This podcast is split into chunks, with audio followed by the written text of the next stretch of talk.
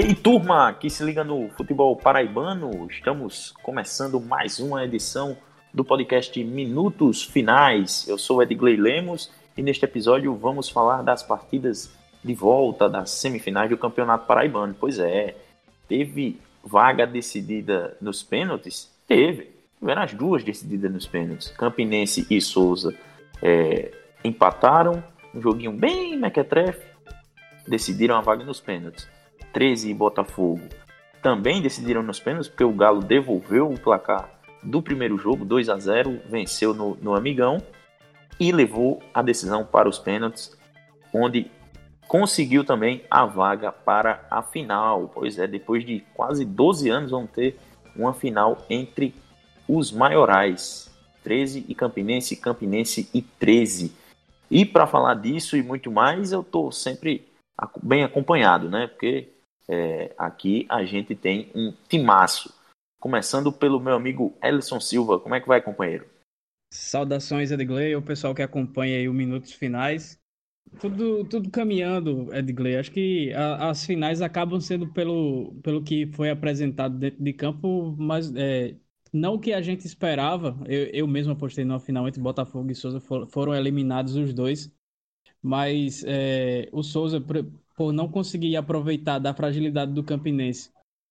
E o Botafogo pela incompetência total contra o 13, que, que acabou resultando em, em quase que um efeito dominó, caindo peça por peça no clube, e a gente vai debater um pouquinho isso mais tarde. Acabou que o Galo da Borborema mostrou, fez valer aquela placa que está to, em todo jogo do 13 na arquibancada quando era permitida a presença de torcida, né? O Galo Moral. O Galo cresceu para cima do Belo, aproveitou da, da fragilidade do seu adversário e nos pênaltis levou. E agora ao torcedor do Botafogo cabe é, escutar e, e, e, ler no Twitter as provocações de Breno Calixto, que sofreu bastante depois do primeiro jogo da, da semifinal, mas acabou dando a volta por cima e merecidamente tá, tá na crista da onda agora o defensor alvinegro. Pois é, o Breno Calixto que é, tem esse estilo né, de, de ser um jogador que é, sabe provocar muito bem a torcida, fazer uma média também com a sua própria torcida. Ele, é, que foi um personagem muito central nessa decisão entre Botafogo e 13. É, também estou acompanhado de Pedro Alves, que também vai dar seus, seus, suas opiniões, suas análises, seus pitacos também aqui no Minutos Finais. Um abraço Edgley, aos ouvintes dos Minutos Finais, um abraço também para Bruno e Ellison. É, como você falou, Ed, um campeonato decidido aí, a, a, decisão ficou definida por conta de penalidades máximas, né? Tanto é, na semifinal de Souza Campinense como na de Três Botafogo. Isso demonstra um equilíbrio é, entre esses times, porém um nivelamento muito por baixo, né? A gente viu jogos sofríveis nesse, nesse campeonato de uma maneira geral e no mata-mata, embora tenha tido emoção por conta do, dos pênaltis, né? É, enfim, por conta de até da, de algumas histórias de jogo de busca pelo resultado, mas tecnicamente muito aquém do que a gente torce para que tenha é, aqui na Paraíba. E tivemos então um, duas semifinais bem equilibradas, porém frágeis no ponto de vista técnico, e a gente vai debater sobre isso. Muito bem, e também vamos ter a companhia desse nosso amigo e parceiraço aqui do Minutos Finais, que é Bruno Rafael, repórter da Rádio CBN Paraíba, é, ele que é o, o, setorista do Galo na CBN Campina Grande e é, vai participar também com a gente, trazendo as suas impressões. É, ele que teve à beira do gramado no estádio Amigão. Um abraço, abraço para todo mundo e, claro, para quem acompanha o podcast Minutos Finais. Saudades de participar desse debate aqui ao vivo. E estamos aí para contribuir da melhor forma possível. Massa. As nossas análises você já sabe, né? Acompanha daqui a pouquinho, depois da vinheta da banda Razamata.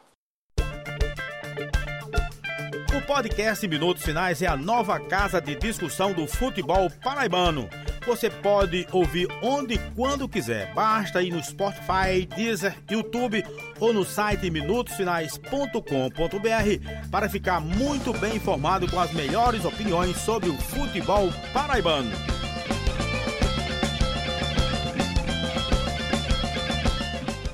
De volta com a edição 35 do podcast Minutos Finais. Bom, pessoal, então vamos começar o, o papo já falando, é, abordando o tema, os temas, né, os jogos em ordem cronológica. Vamos primeiro pelo, pelo jogo é, de terça-feira, que foi entre Campinense e Souza, que acabaram empatando em 0 a 0 foram para as penalidades máximas e aí o Campinense levou a melhor, acabou garantindo a vaga em mais uma final de campeonato paraibano.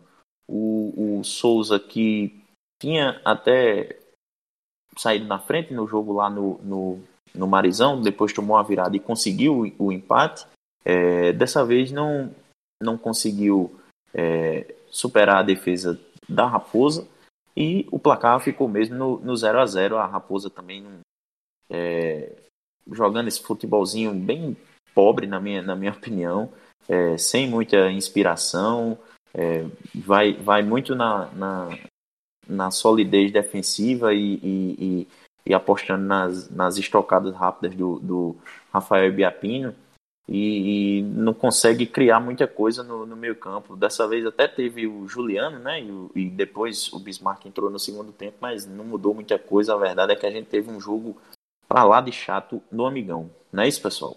É, o, o Campinense, mais uma vez, teve um, uma atuação muito ruim. É, como você já frisou aí, um, um, futebol abaixo da, da crítica, que passou os 180 minutos contra, contra o Souza e conseguiu jogar por, por mais ou menos 20, 30 minutos ali no segundo tempo do jogo do Marizão. Mas pelo restante não criou absolutamente nada, depende demais também, como você falou, do Rafael Biapino o time com Ney Júnior não consegue apresentar é, evolução ofensiva, é, uma evolução que ele mesmo citou antes do, jogo, do segundo jogo da semifinal, que ele achava que estava enxergando, mas que não conseguiu colocar em prática nesse, nesse jogo do, do Amigão. O Souza tinha, tinha um, um time um pouco mais organizado, tentava, quando tinha a bola, construir jogadas, mas parecia meio nervoso, não sei, também com uma preocupação talvez até excessiva com o desgaste físico que acabava tendo nos jogos. Teve contra o Botafogo, teve contra o Atlético, teve também contra o, o Campinense no primeiro jogo, que foi quando levou a virada, que o time cansa muito no segundo tempo e parecia que se segurava demais. E aí, naquela tensão de, de não poder levar gol para não perder a classificação, também acabava não se arriscando, não se arriscando tanto. Então, esse jogo entre Campinense e Souza, esse 0 a 0 se você pulasse direto para os pênaltis, acabava que ninguém sentiria a falta dos 90 minutos, porque não aconteceu absolutamente nada. E aí, na, nas penalidades, o Ricardo deu uma muralhada, né? Que pulando só para um lado. O, o Campinense teve aquele famoso herói improvável do futebol, o Elton Lima, o goleiro que foi escalado minutos antes do jogo, porque o titular, o Rodrigo Dias, acabou sentindo uma lesão no ombro e ele defendeu a cobrança do Rafinha e colocou a Raposa na final. Mas é, é preocupante para o Campinense, que, porque o 13, por exemplo, chegou nas semifinais é, batendo o próprio Campinense na, na, no jogo da décima rodada, chegou empolgado, aí baixou a empolgação no jogo de João Pessoa e depois já se empolga de novo, é, depois da, da vitória do Botafogo no tempo normal e nos pênaltis. E o Campinense, por outro lado, não empolgou em momento nenhum desde a chegada do Ney Júnior, né? Foram três jogos, dois empates com o Souza, uma derrota para o próprio 13.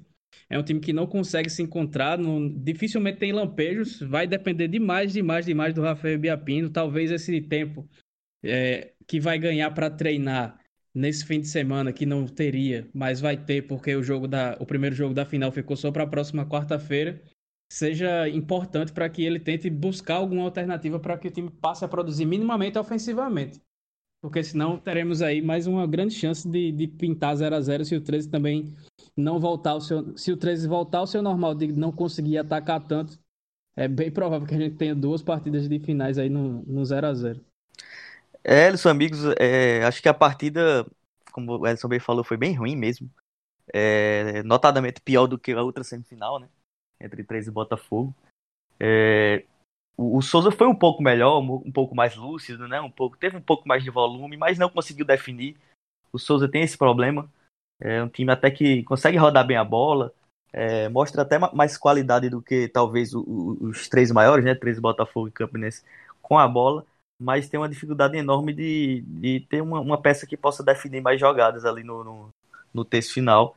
E dessa vez para ser justo também, não, não, não, chegou a criar tão, tanto assim, é, tão boas chances para definir.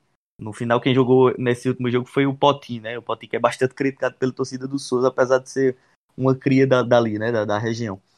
Mas o Souza foi um pouco melhor. E o detalhe que eu queria rapidamente falar é que foi difícil. É, é, tá sendo bem difícil saber quem é que tá sendo pior, né? Quem tem jogado pior nas partidas. Mas olha, esse jogo do Campinense de, de terça-feira, a partida do Campinense foi a pior que eu vi no Campeonato Paraibano. A atuação do Campinense foi a pior atuação de um time que eu vi, vi no, nesse estadual. É, e, e, aqui a gente tá para falar de performance muitas vezes, né? Não, não só de resultado. Quando a gente chegar no Botafogo em 3 a E nem de camisa, né? Porque estavam reclamando aí que a gente tava tá, tratando o 13, menosprezando a camisa, mas a gente tava analisando o futebol que o 13 estava jogando antes da semifinal de ontem. Exatamente. E, e, também a gente vai chegar nesse assunto, não é porque venceu que também jogou bem, né? Não, é, não é por aí também. Mas o caso do Campinense me assustou bastante. Realmente um time que é, precisava vencer, né? Porque lembrando, foi um empate no primeiro jogo. Então, para se classificar, os times precisavam vencer.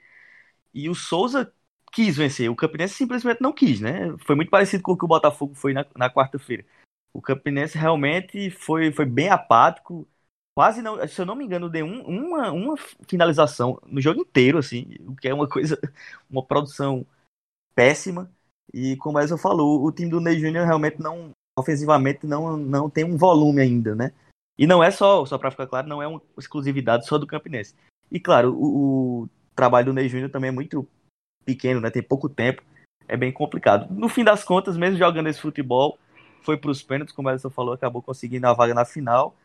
E aí o que me preocupa é como certos trabalhos muito ruins, né? Muito desorganizados, como o do Campinense, que teve vários treinadores que não quiseram assumir, enfim, um, um trabalho capenga, totalmente capenga, acaba chegando no final é, me preocupa um pouco se isso pode ser normalizado né, cada vez mais. O, o, importante, o interessante é que sempre os trabalhos mal feitos não cheguem para que se entenda a importância de fazer trabalhos melhores. Mas, enfim, acabou acontecendo, o Campinense chega é, com o seu merecimento, mesmo que circunstancial, vai definir o título contra o 13. Né? Bruno, você teve também lá na, no, no Amigão, no, nesse Campinense Souza, ou, ou só no, no 13 Botafogo? Não, eu só tive no 13 Botafogo, mas assisti, né? Campinense e Souza uhum. também. Deu sono, porque em mim, deu bastante, viu? Eu confesso que. Eita, jogo ruim, viu, meu amigo? Fazia muito tempo que eu não vi um jogo ruim assim. E olha que, como torcedor do Autosport, eu tenho propriedade para falar, viu?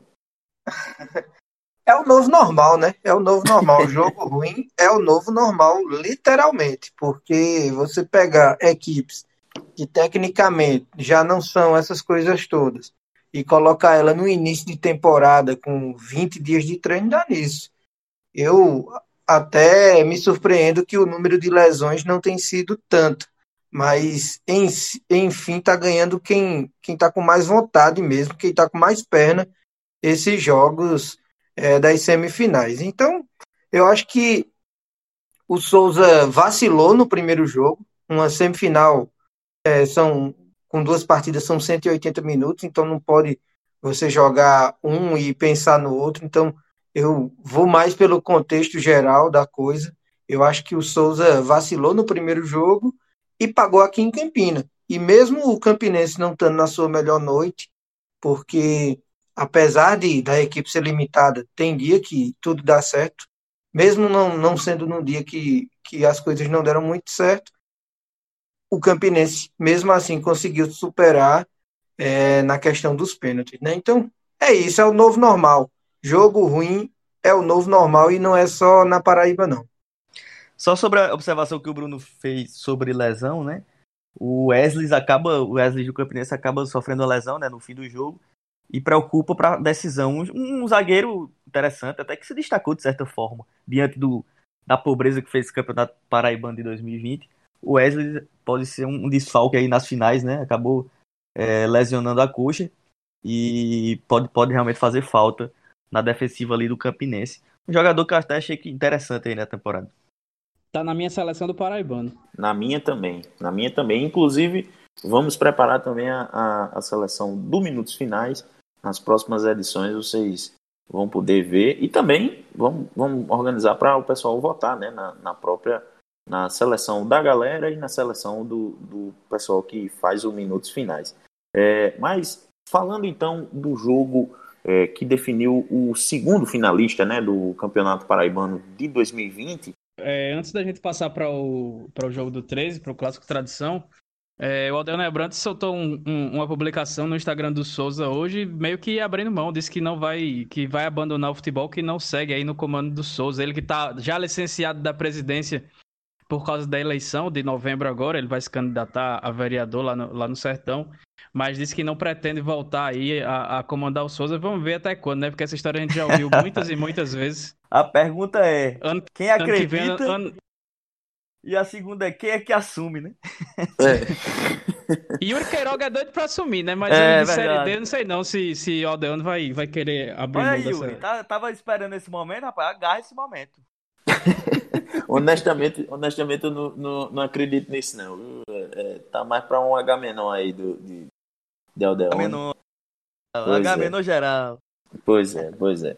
Eu vou, vou voltar, vou voltar de novo para o jogo da terça-feira tem que se destacar de novo que o Givanildo Salles mexeu só duas vezes no time, tirando os dois cobradores de bolas paradas, que são o Esquerdinho, Esquerdinha e o Daxon. É, a, como o Pedro já falou, a, a, escalação do Rodrigo Poti também foi muito contestada, a escalação do Marcelo na lateral na vaga do Nininho, um jogador mais defensivo, também foi mais ou menos inexplicável. É, o pessoal lá em Souza contesta bastante a escalação do Givanildo e, e, também imagina que pode ter tido alguma influência externa. E aí eu não vou, não vou citar, mas todo mundo já imagina o que é que pode ter acontecido.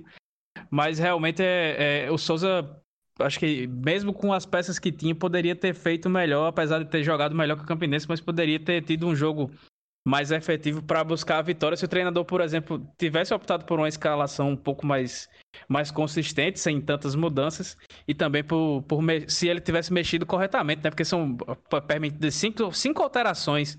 E no jogo de semifinal que você está jogando melhor que seu adversário, mesmo fora de casa, você fazer só duas e tirando os dois principais jogadores da equipe, não dá realmente para compreender muito bem o que aconteceu. Mas vamos em frente.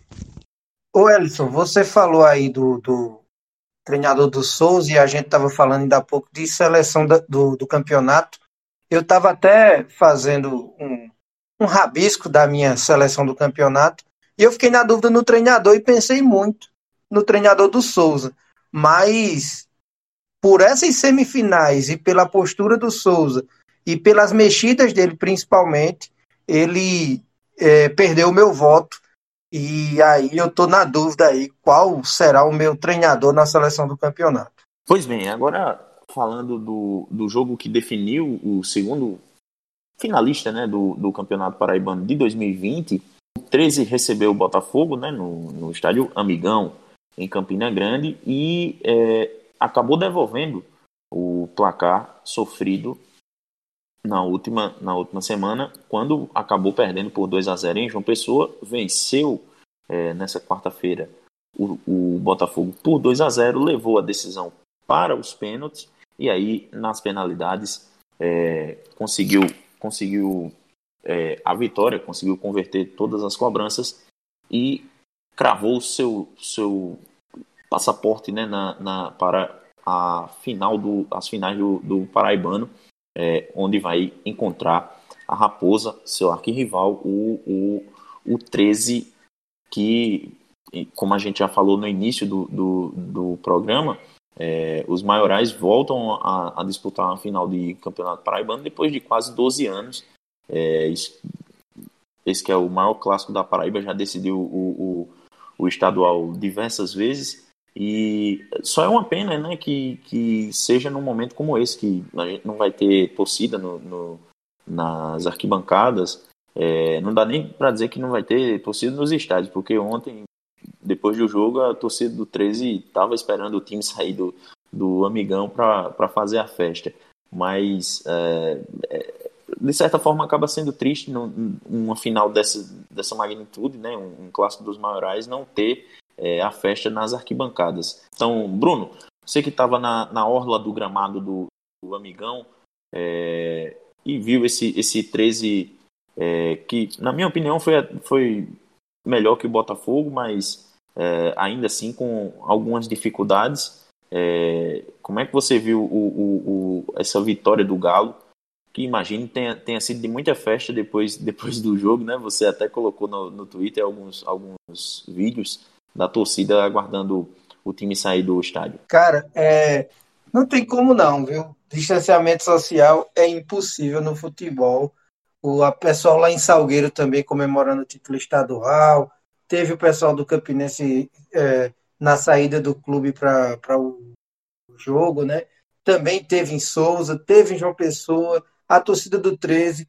Eu acho que essa questão aí vai terminar cansando de falar, porque não tem como, não tem como, e o Covid que lute, né? Como, como diria o outro.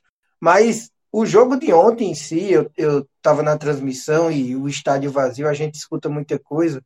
O 13 entrou com sangue nos olhos, né? O 13 entrou com sangue nos olhos e quem estava lá no Amigão notou logo de cara essa diferença de espírito das duas equipes.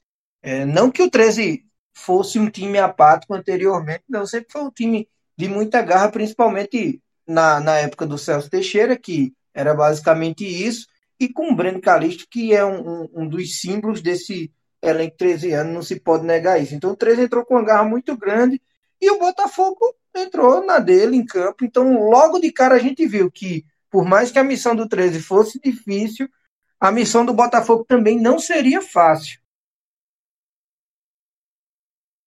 Se o Botafogo vai, conseguiria papar essa vaga, como de fato aconteceu.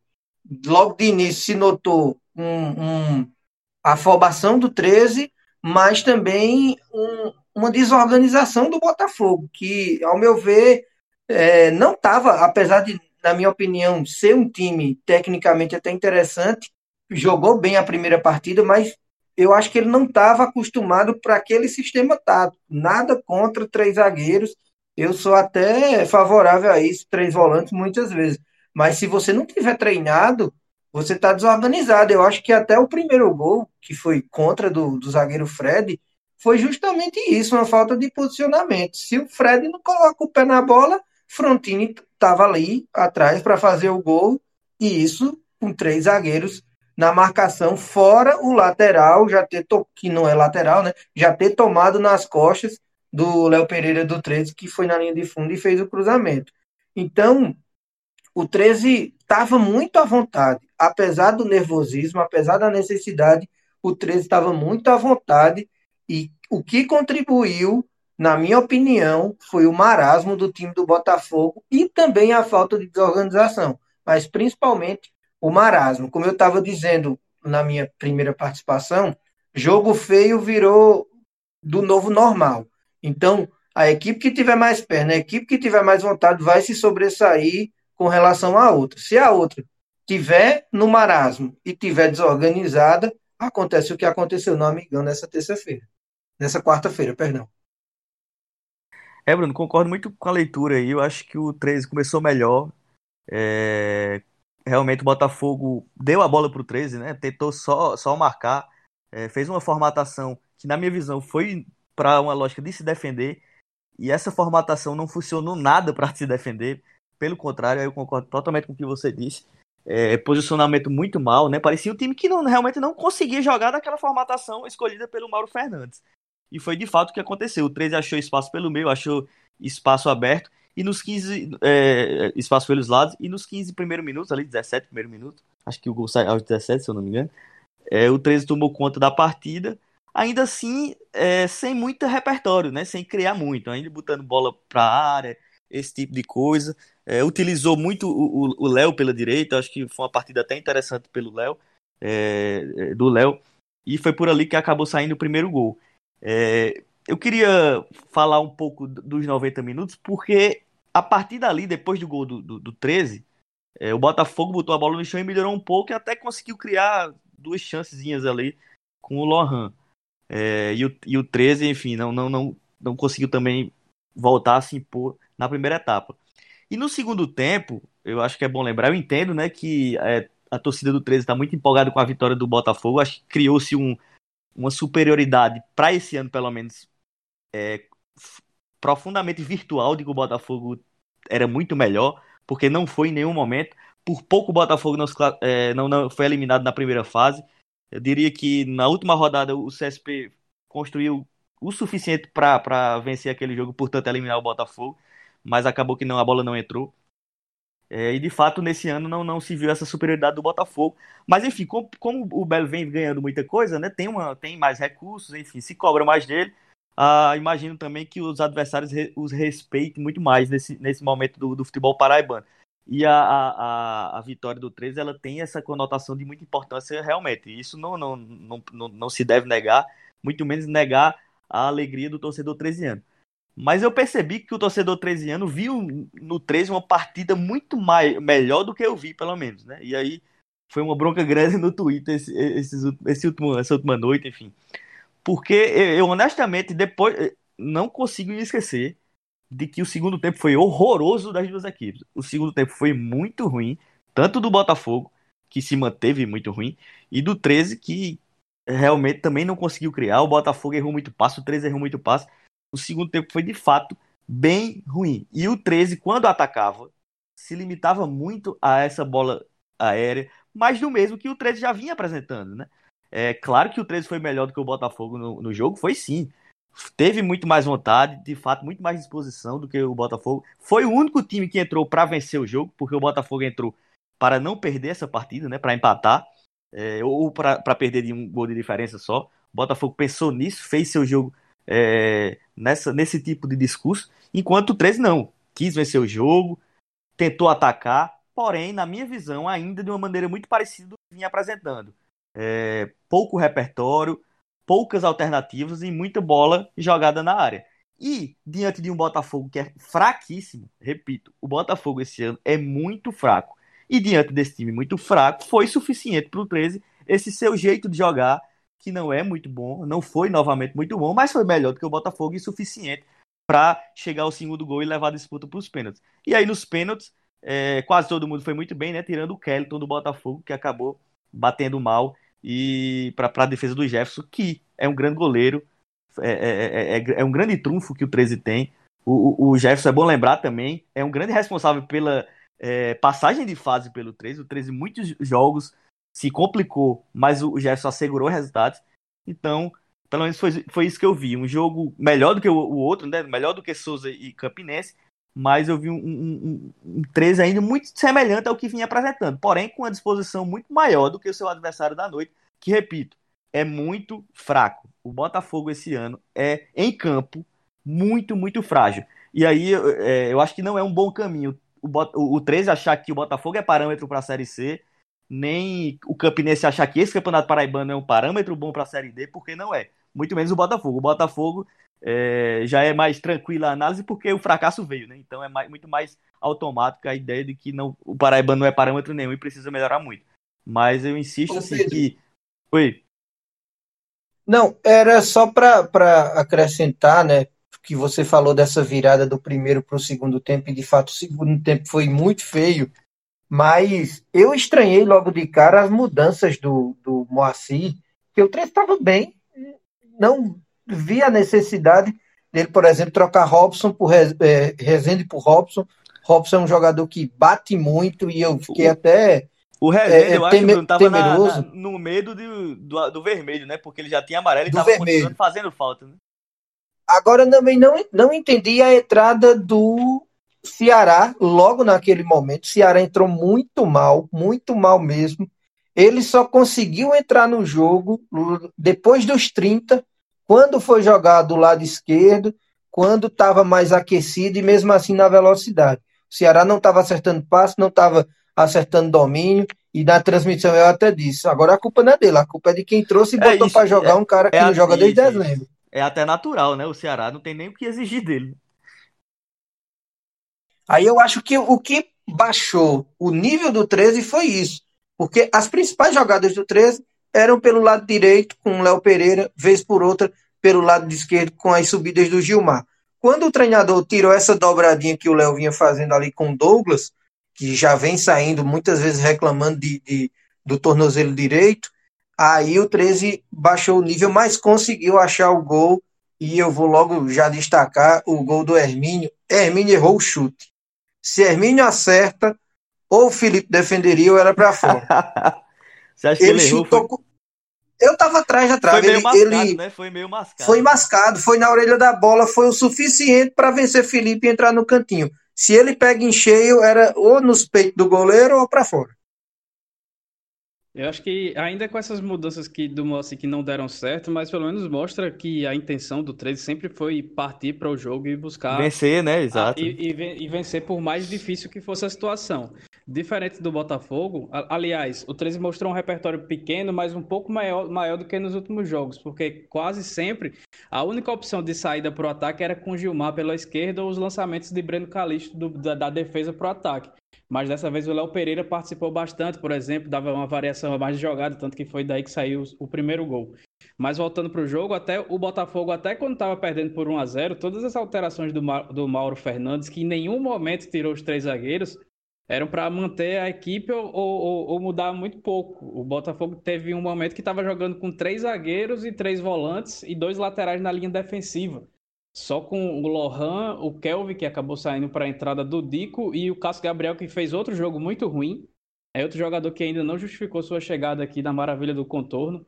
É, nem com o Evaristo Pisa, que foi quem trouxe ele, nem com o Varley, nem com o Mauro Fernandes. É um jogador que deve bastante ainda com a camisa do Belo, mas o, o Botafogo teve uma postura que foi covarde. Não tem outra palavra para definir a postura que o Mauro Fernandes é, utilizou, que já foi uma postura que não deu certo contra o Bahia, que por, que, por mais que pese erro de, os erros da arbitragem na eliminação da Copa do Nordeste, foi um jogo que a equipe entrou para defender e nem isso conseguia fazer direito.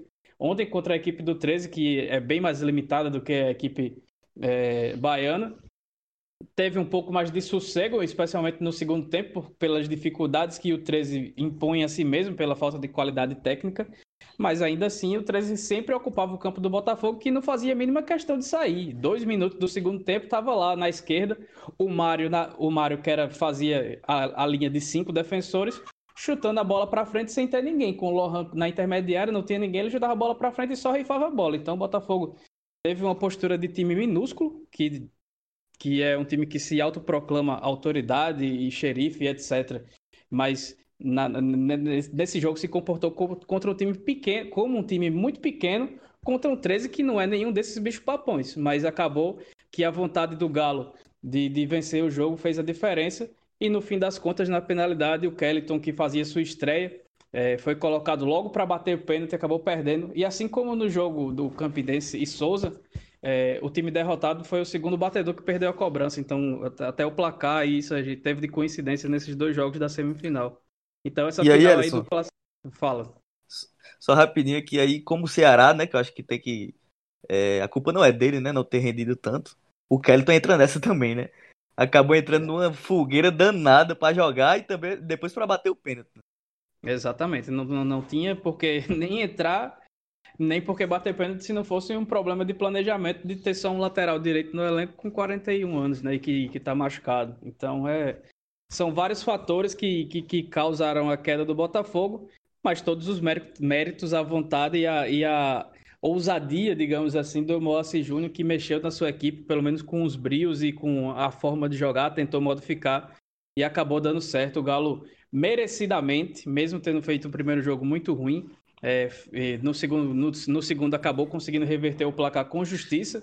É, se tivesse vencido no, no, no tempo normal é, não teria jogado bola para isso, mas pelo menos vontade disso teve. Então não tem como contestar essa classificação do Galo, que pese o pênalti não marcado do Breno Calixto em cima do Dico aos 41 do primeiro tempo. A atuação do Botafogo foi tão sofrível que nem isso foi usado como cortina de fumaça para causa para os danos que, que foram causados depois que a gente vai entrar em detalhes, acho que agora ou daqui a pouco. É, isso até é um ponto positivo, né? Eu vejo até como um avanço, né? Tanto na perspectiva da torcida, que realmente não utilizou, em geral, né? Claro que vai ter gente que fez, mas em geral não utilizou esse pênalti, que de fato acho que foi pênalti, né? Não, não foi um lance nem, nem difícil, acho que foi um lance tranquilo. É, um erro, mais um erro aí do Wagner Hillway. É, a torcida realmente não, não lembrou disso, tá, tá muito mais crítica realmente ao fracasso, e a diretoria também não utilizou, embora o Mauro Fernandes que foi demitido, a gente vai falar um pouco disso também. Foi o elo mais é, fraco, né? Quem tava com é, emprego em jogo aí tentou se justificar. Jogou pra, é, jogou pra arbitragem. Mas assim, a diretoria e, e a torcida não. Até um avanço, né? Nesse, nesse sentido.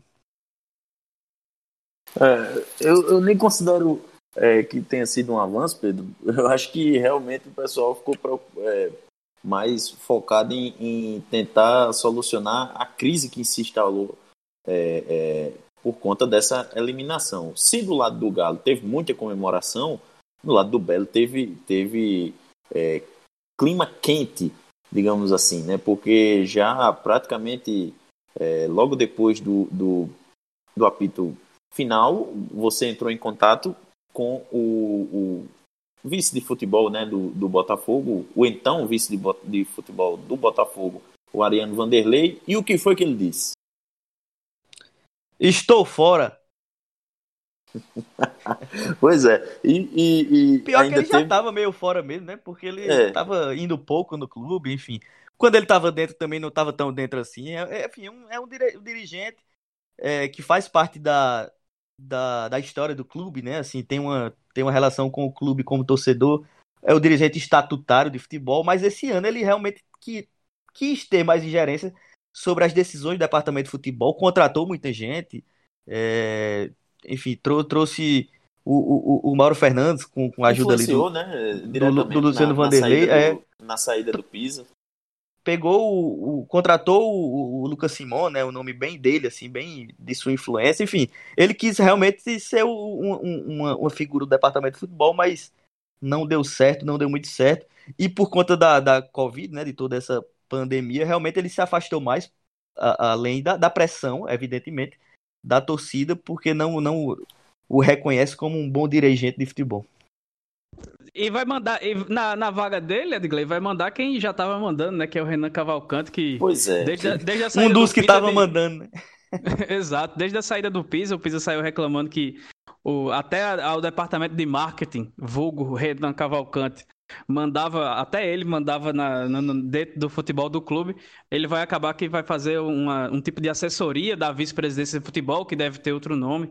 Deve chegar um gerente executivo de futebol também, vai, deve ser contratado aí, anunciado nos próximos dias para a Série C. O Botafogo que vai passar por uma, uma modificação interna até bastante considerável, talvez tarde demais, porque o estrago com o elenco caro e com, com as eliminações pré... não, sei, não da Copa do Nordeste nem tão precoce, mas ficar fora do, da final do Paraibano é realmente uma, uma coisa que não se passava pela cabeça de ninguém que, que, que acompanha minimamente o futebol aqui da Paraíba. Talvez seja um pouco tarde, mesmo, que, mesmo ainda sendo a antevéspera do início da Série C do Brasileiro. Eu achei que uma coisa esquisita é essa promoção, viu? De, de adjunto de marketing para uma pessoa importante agora do departamento de futebol. Realmente, nunca vi isso na minha vida. A pessoa sai do marketing, do adjunto do marketing para. Pra... Oficializou o que ele já vinha fazendo, né? Como, como, a gente já é, falou. exato, exato. O, o cara já dava pitaco já no, no, no, no futebol do clube há algum tempo. Enfim, quem, quem é, é, ouviu as entrevistas do, do Evaristo Pisa na sua saída do, do Botafogo, que foi bem estranha, né? Diga-se apesar do, do desempenho ruim da equipe, é, sabe muito bem o, ou tem uma ideia muito boa do que vinha acontecendo nos bastidores do, do, do Botafogo, que tem aí mais um problema administrativo para resolver, né? O Mauro Fernandes chegou, é, passou acho que nem um mês direito, dois meses no clube. Foram é, sete é, jogos. Sete jogos. Não conseguiu dar uma cara. Não, não, não conseguiu fazer dois meses, não. Não trabalhou dois meses, não. Foi pouco mais de um mês. Não conseguiu dar uma cara a um time. Dentro de campo, na verdade, acabou bagunçando o que já estava bagunçado. Piorou, né? O time pior... é. deu uma piorada, né? Pois é. E, e, e, assim, com, com um elenco que, se olharmos para os, os outros é, rivais de, do Botafogo, o 13 e o Campinense, é, você consegue colocar o, o, o elenco do Botafogo em, em, um patamar um pouco mais elevado.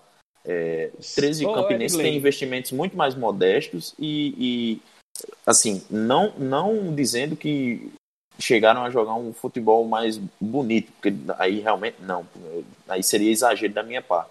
Mas que conseguiram, é, é, ao menos, é, cumprir com seus objetivos, diria até que conseguiram é, é, passar um pouco do, dos objetivos que, que tinham na competição.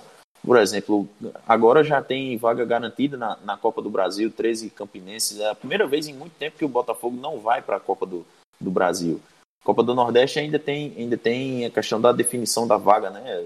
É, o, Bota, o, o, o Botafogo joga pré, né? Isso aí já tá garantido também. Por conta do É, ranking. Por, conta, do, ranking. isso. O Botafogo tá ainda classificado para. E o campeão vai ir pra fase de grupo direto. Isso. Exato. Então, é, é, mas assim, do ponto de vista financeiro, para o, o, o 13 Campinense já pela classificação no, na Copa do Brasil, foi uma, uma, uma baita de, um- de uma, de uma vitória. Para o 13, por exemplo, sobre o Botafogo, que, elimi- que tira um- uma cota importantíssima do, do, do clube de João Pessoa. É, em 2021 vai, é, teremos uma, uma- um equilíbrio financeiro um pouco maior, né? Exato. Nesse sentido, vai ser mais Exatamente. interessante a temporada na Paraíba. Exatamente.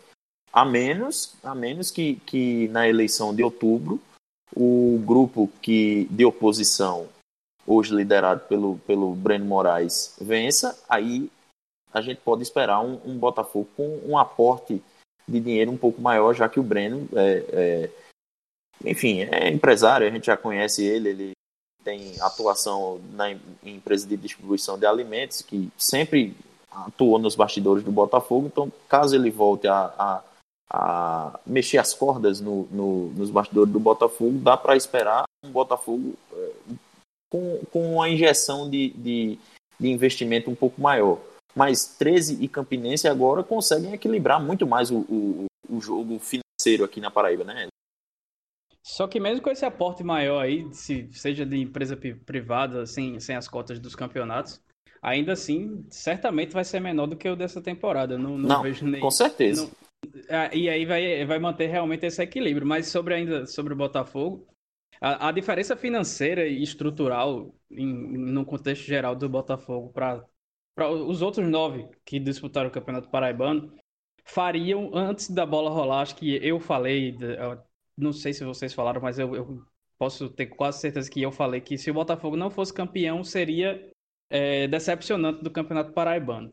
Então, se fosse vice-campeão, já seria uma tragédia. Não chegar na final é, é, é alguma coisa que é maior do que uma tragédia. E se você parar para pensar que o Botafogo não merecia nem ter passado de fase, porque aquela vitória contra o CSP na décima rodada foi uma, uma coisa totalmente ao acaso do futebol. O Botafogo, um empate ainda seria injusto para o que o, o CSP tentou jogar naquele jogo. Aí você vê que o planejamento foi extremamente equivocado. Foi o time que passou quase três meses para trocar o treinador para escolher o Mauro Fernandes, que vai sair sete jogos depois, com duas eliminações nas costas e sem chegar à final do Campeonato Paraibano, que é porque ele foi contratado. Então é um treinador de um treinador que foi contratado por, por conta do, do, do seu baixo custo, sem cláusula de rescisão, que acabou facilitando sua saída, e porque tinha uma história no clube, sendo que essa história é de 20, 30 anos atrás. Então, é, não sei vocês, mas eu às vezes tenho dificuldade de me lembrar o que eu jantei ou que eu tomei café da manhã no mesmo dia. É, Então imagina você trazer um, treinador que não estou nem avaliando que ele esteja ultrapassado, até coloquei isso no Twitter, mas você trazer um treinador porque ele tem uma história aqui é, de pelo menos 28 anos atrás, achando que isso vai ser preponderante para algum sucesso, é você ser no mínimo muito ingênuo ou não fosse- saber o que está fazendo. Se fosse para apostar só em, só em história e, e trouxesse um cara da história recente do Botafogo, que pela informação do, do- de nosso companheiro Pedro Alves, tá no radar do clube, que é o Marcelo Vilar, já seria absurdo se, se pensar só apenas na, no- na história. Se fosse para trazer alguém que ganhou, era pra, melhor ter deixado o Varley, que mesmo começando a carreira de treinador, tá aí enfileirando títulos nos últimos anos, né? Não parou de vencer é, por aqui pela Paraíba, mas um- uma escolha totalmente equivocada. O Botafogo, vivendo crise política, tinha nesse tempo para nesse tempo, nesses três meses parado de pandemia, uma oportunidade de dar um tiro certo e, e, e- fazer um planejamento para o futebol que fosse minimamente sólido para tentar essa busca pelo acesso. Então o Botafogo deu um tiro atrasado e um tiro no seu pé. E agora vai ter que se remendar todinho para tentar fazer um fim de temporada decente. Eu acho, nesse momento, hoje, dia 6 de, de agosto, que a gente está gravando, o Botafogo não está entre os favoritos para o acesso, na minha visão. Acho que a briga do Botafogo vai ser pela permanência. Não que vai brigar lá embaixo, mas eu não vejo condição do Botafogo é, estar nas cabeças, não, não pelo elenco que tem, porque até tem elenco para estar lá em cima, mas o time, se você juntar todos os minutos bons que o Botafogo fez no, no ano inteiro, não dá meia hora, eu acho.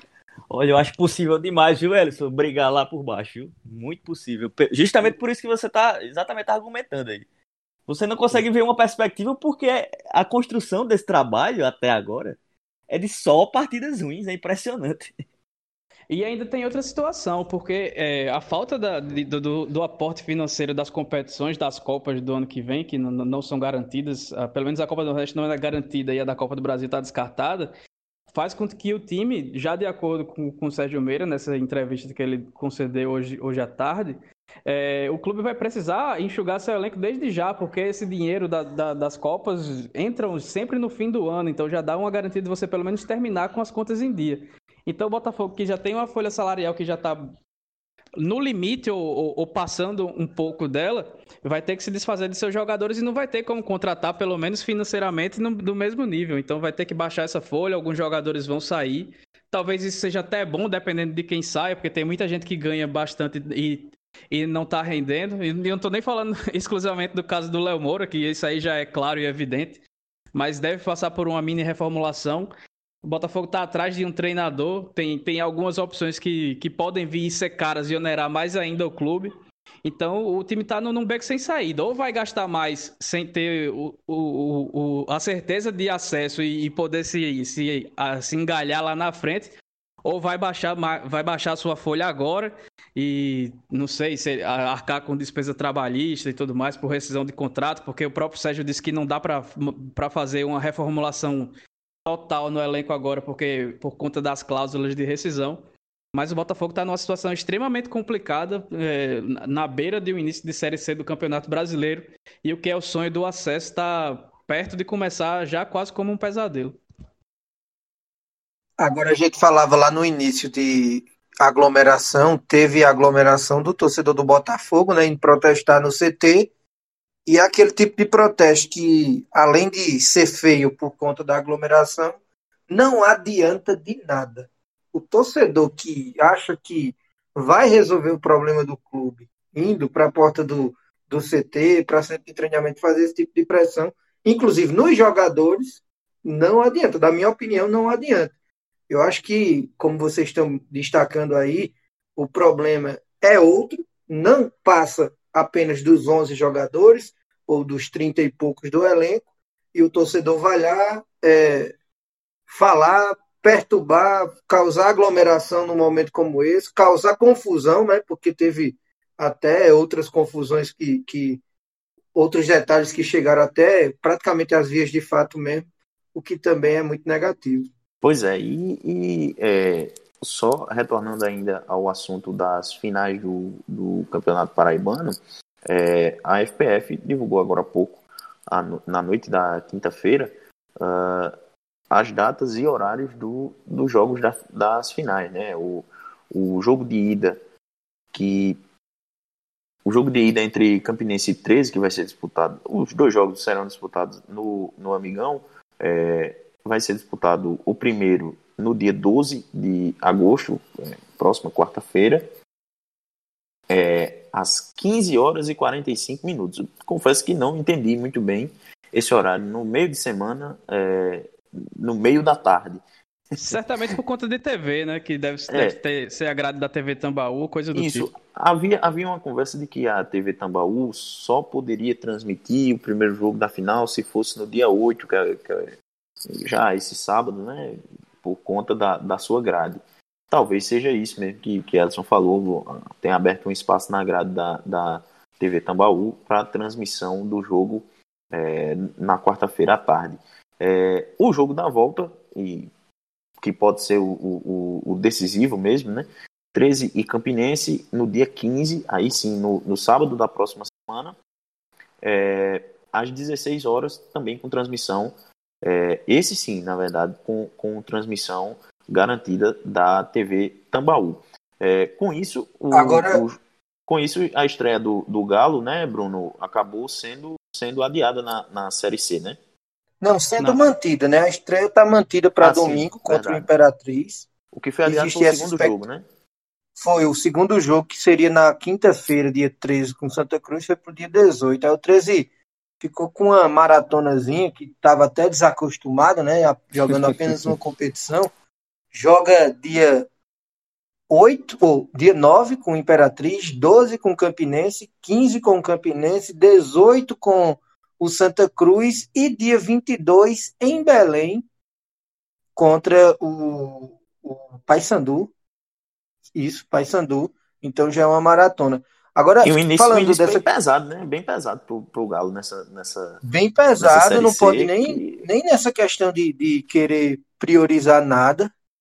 O Moacir Júnior vai ter que, que dar onde Jorge Jesus botar todo mundo para jogar mesmo, porque Série C é aquilo. Se você tropeçar logo no começo para recuperar esses pontos no futuro, dá trabalho. Agora, falando dessa data aí, de horários da, da Federação Paraibana de Futebol, e com todo respeito ao, ao pessoal da, da TV Tambaú, o pessoal que está é, se engajando nessas transmissões num momento tão importante de fato, porque o torcedor não está tendo acesso, mas meio que esse, essa grade de programação da TV Tambaú meio que bagunçou o coreto, porque um jogo de fato, numa quarta-feira, à tarde, não é feriado, muita gente trabalhando, às 15 horas e 45 minutos é complicado.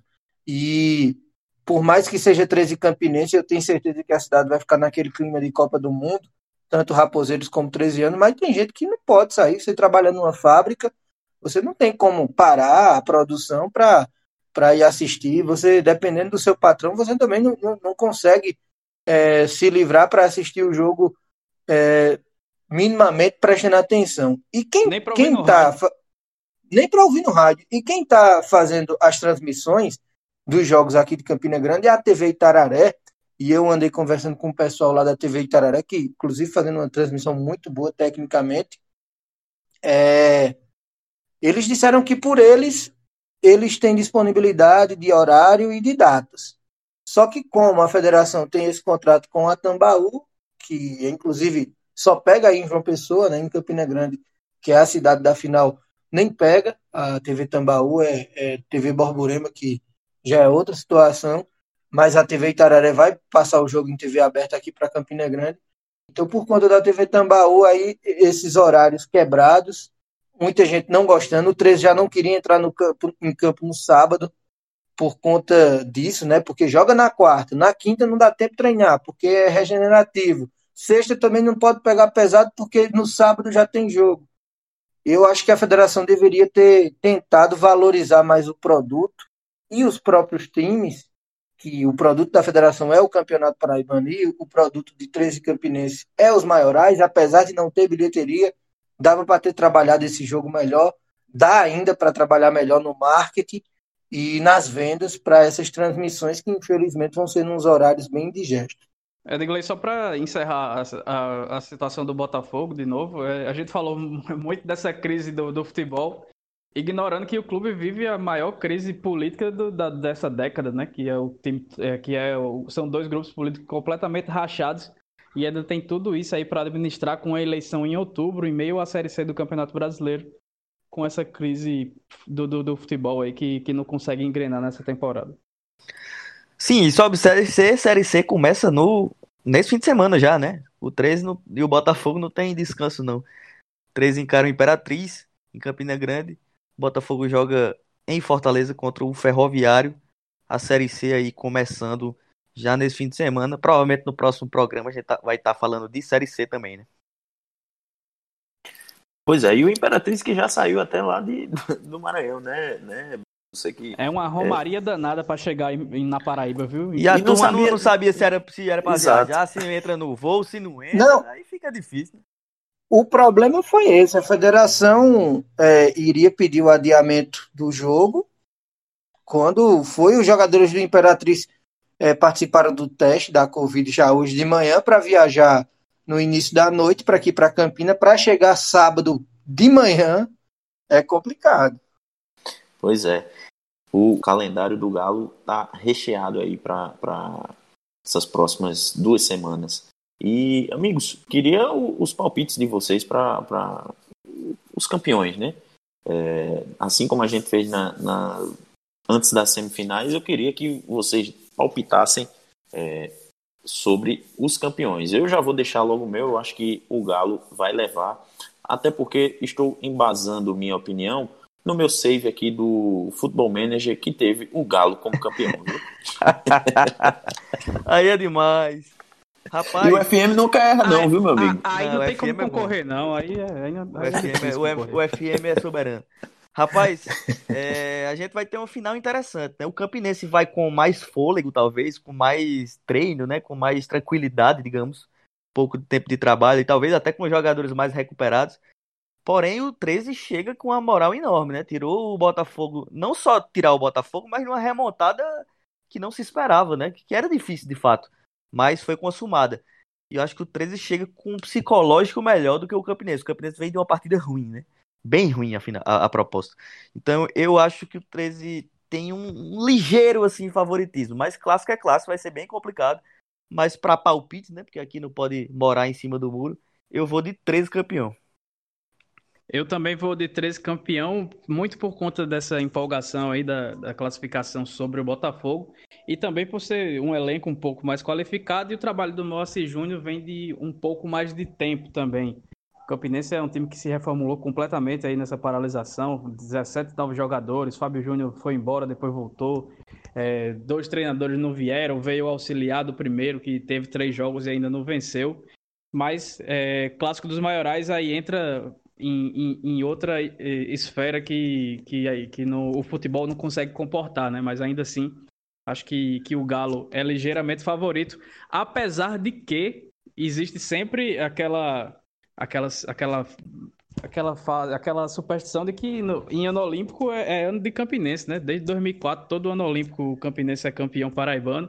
Esse ano as Olimpíadas foram foram suspensas por causa da, da pandemia de coronavírus no Japão. É, mas como aqui no Brasil não tem coronavírus, o Campinense ainda tem essa chance de ganhar no ano olímpico, porque o Brasil não passa por pandemia, então ainda é ano olímpico por aqui. Cara, o meu palpite é, o- é, o, é o mesmo de vocês. Eu acho que o 13 vai ser campeão, será campeão, eu acredito. Mas não por isso, não por essa empolgação, porque eu quero, eu, eu acredito que o Campinense também é, busca uma motivação nisso, né? Apesar de que o ir aos pênaltis e se classificar nos pênaltis, como foi o 13, foi uma glória. E ir para os pênaltis e se classificar nos pênaltis, como foi o caso do Campinense, foi um susto porque todo mundo esperava o Campinense ganhando do Souza no estádio Amigão tranquilamente. Mas é clássico, é equilibrado. Eu acredito que o 13 seja um pouquinho favorito, justamente por conta do trabalho do Moacir, que, mesmo não agradando a todos, é um trabalho questionado ou não, minimamente sólido, e desde que ele chegou, lá ainda, é, antes da pandemia, o 13 entrou nos trilhos, passou a ter pelo menos algumas é, algum, algum padrão de jogo, né? Coisa que antes era mais difícil de se observar. Então, eu acho que por isso e pelo trabalho no Campinense ainda ser muito maduro, é que o 13 tem esse leve favoritismo. Pois bem, pessoal, então muito obrigado a todo mundo que nos ouviu. Essa foi a edição de número 35 do podcast Minutos Finais. Edson vai passar as redes sociais agora e é, eu deixo o convite para você acompanhar também é, o canal de Pedro Alves lá no YouTube. Tá, não sei se tá, tá com, com alguma coisa rolando. Já tem vídeo novo. Calma que, que também- esse campeonato tá, tá muito- dando muito trabalho e a gente ainda não, não colocou os vídeos, não. Já, já gravei dois vídeos, dois episódios, tô editando aos poucos, mas em breve teremos novidades. Deixo também o convite para o pessoal acompanhar o, o pré-jogo e o pós-jogo de cada uma das partidas das finais lá no canal do Voz da Torcida, que tem feito um, um- programas muito legais, tanto no pré-jogo quanto no pós-jogo. É, tivemos já aí o, o- o- amigos nossos, né? Iago Sarinho, Iaco Lopes, é, o Zé Pereira lá do Baião de Dois também participou é, em, uma, em uma dessas edições recentes. E aí, na final, com certeza, vamos ter muita gente legal debatendo é, o- todos os aspectos que vão envolver esses dois clássicos dos maiorais que, repito, uma pena que não, não vão ser disputados com torcida nas arquibancadas, porque seria um ingrediente, é, diria, indispensável para esse, essas, essas duas, esses dois jogos decisivos e, e realmente vão fazer muita falta. É, e também deixo o convite para você seguir o Bruno Rafael lá no Twitter. Ele vai dizer já já a, a arroba, como é que é certinho, porque o homem sabe de tudo do Galo. O pessoal lá, lá é, que gosta, que torce para o Galo, segue ele. E você que não, não, não é torcedor do Galo, mas quer ficar informado sobre os bastidores do 13, é só seguir o Bruno Rafael. O, o Elson, é, passa aí as redes sociais do Minutos Finais e diz aí ao pessoal onde é que eles podem nos ouvir. Quem quiser ouvir o Minutos Finais, a gente tá lá no Spotify, tá no Deezer, tá no Google Podcast, no Apple Podcast e também no podminutosfinais.com.br. Em breve também de volta ao YouTube. E para seguir a gente, a gente tá no facebook.com.br podminutosfinais e no Instagram e no Twitter, minutos underline finais. Beleza. Ô Bruno, é, obrigado mais uma vez, viu, pela participação, meu amigo. E passa aí seu Twitter para o pessoal poder lhe seguir. Valeu, Ed. Valeu, Pedro, Elson. Prazer participar mais uma vez. Meu Twitter é Bruno Rafael PB, arroba Bruno Rafael PB. Quem quiser seguir, como o, o Ed Gley disse, tem algumas informações, opiniões sobre o 13, né? Que é o clube que eu cubro. Também tem outros assuntos. Tem outros assuntos, viu, torcedor? Não é só futebol, não pra, porque tem gente que acha ruim, eu mando logo parar de seguir. Mas brincadeiras à parte, quiser, estamos por lá para também conversar com todo mundo. É, cultura pop, né? Você, gosta muito, né, Bruno? Cultura pop, filme, super-heróis, a turma, a turma que gostar também pode debater com o Bruno Rafael, que ele manja do assunto. E política também, igual a gente fala, se quiser. eu tô evitando dor de cabeça, tô, tô, tô só curtindo e dando, dando retweet, então é, quem achar ruim, deixe de me seguir. Quem, quem achar bom, beleza, fica por aí. É, é, a gente vai fazendo o nosso trabalho mesmo no Minutos Finais, no Voz da Torcida e de vez em quando a gente é, coloca alguma coisa lá no, no, no Twitter. Mas. Não, uh... o Ed, Oi eu, eu acho engraçado que o cara vem e diz, mas rapaz, você é um jornalista esportivo falando de política, era só fale de futebol, aí quando o cara vai olhar o perfil de quem está reclamando, o cara é, é engenheiro é civil. Aí, complicado, né? Pois é, era para ele falar só de, de cálculo, né? Cálculo, estruturas concretas. Construção, ponte, pois é. prédio, é. né? Essas pois coisas. é. Pois é. É, o, o pessoal tá, tem uma, umas visões muito, muito distorcidas, inclusive da realidade, né? nem, não é nem da realidade, é inclusive da realidade, porque vivem num paralelo.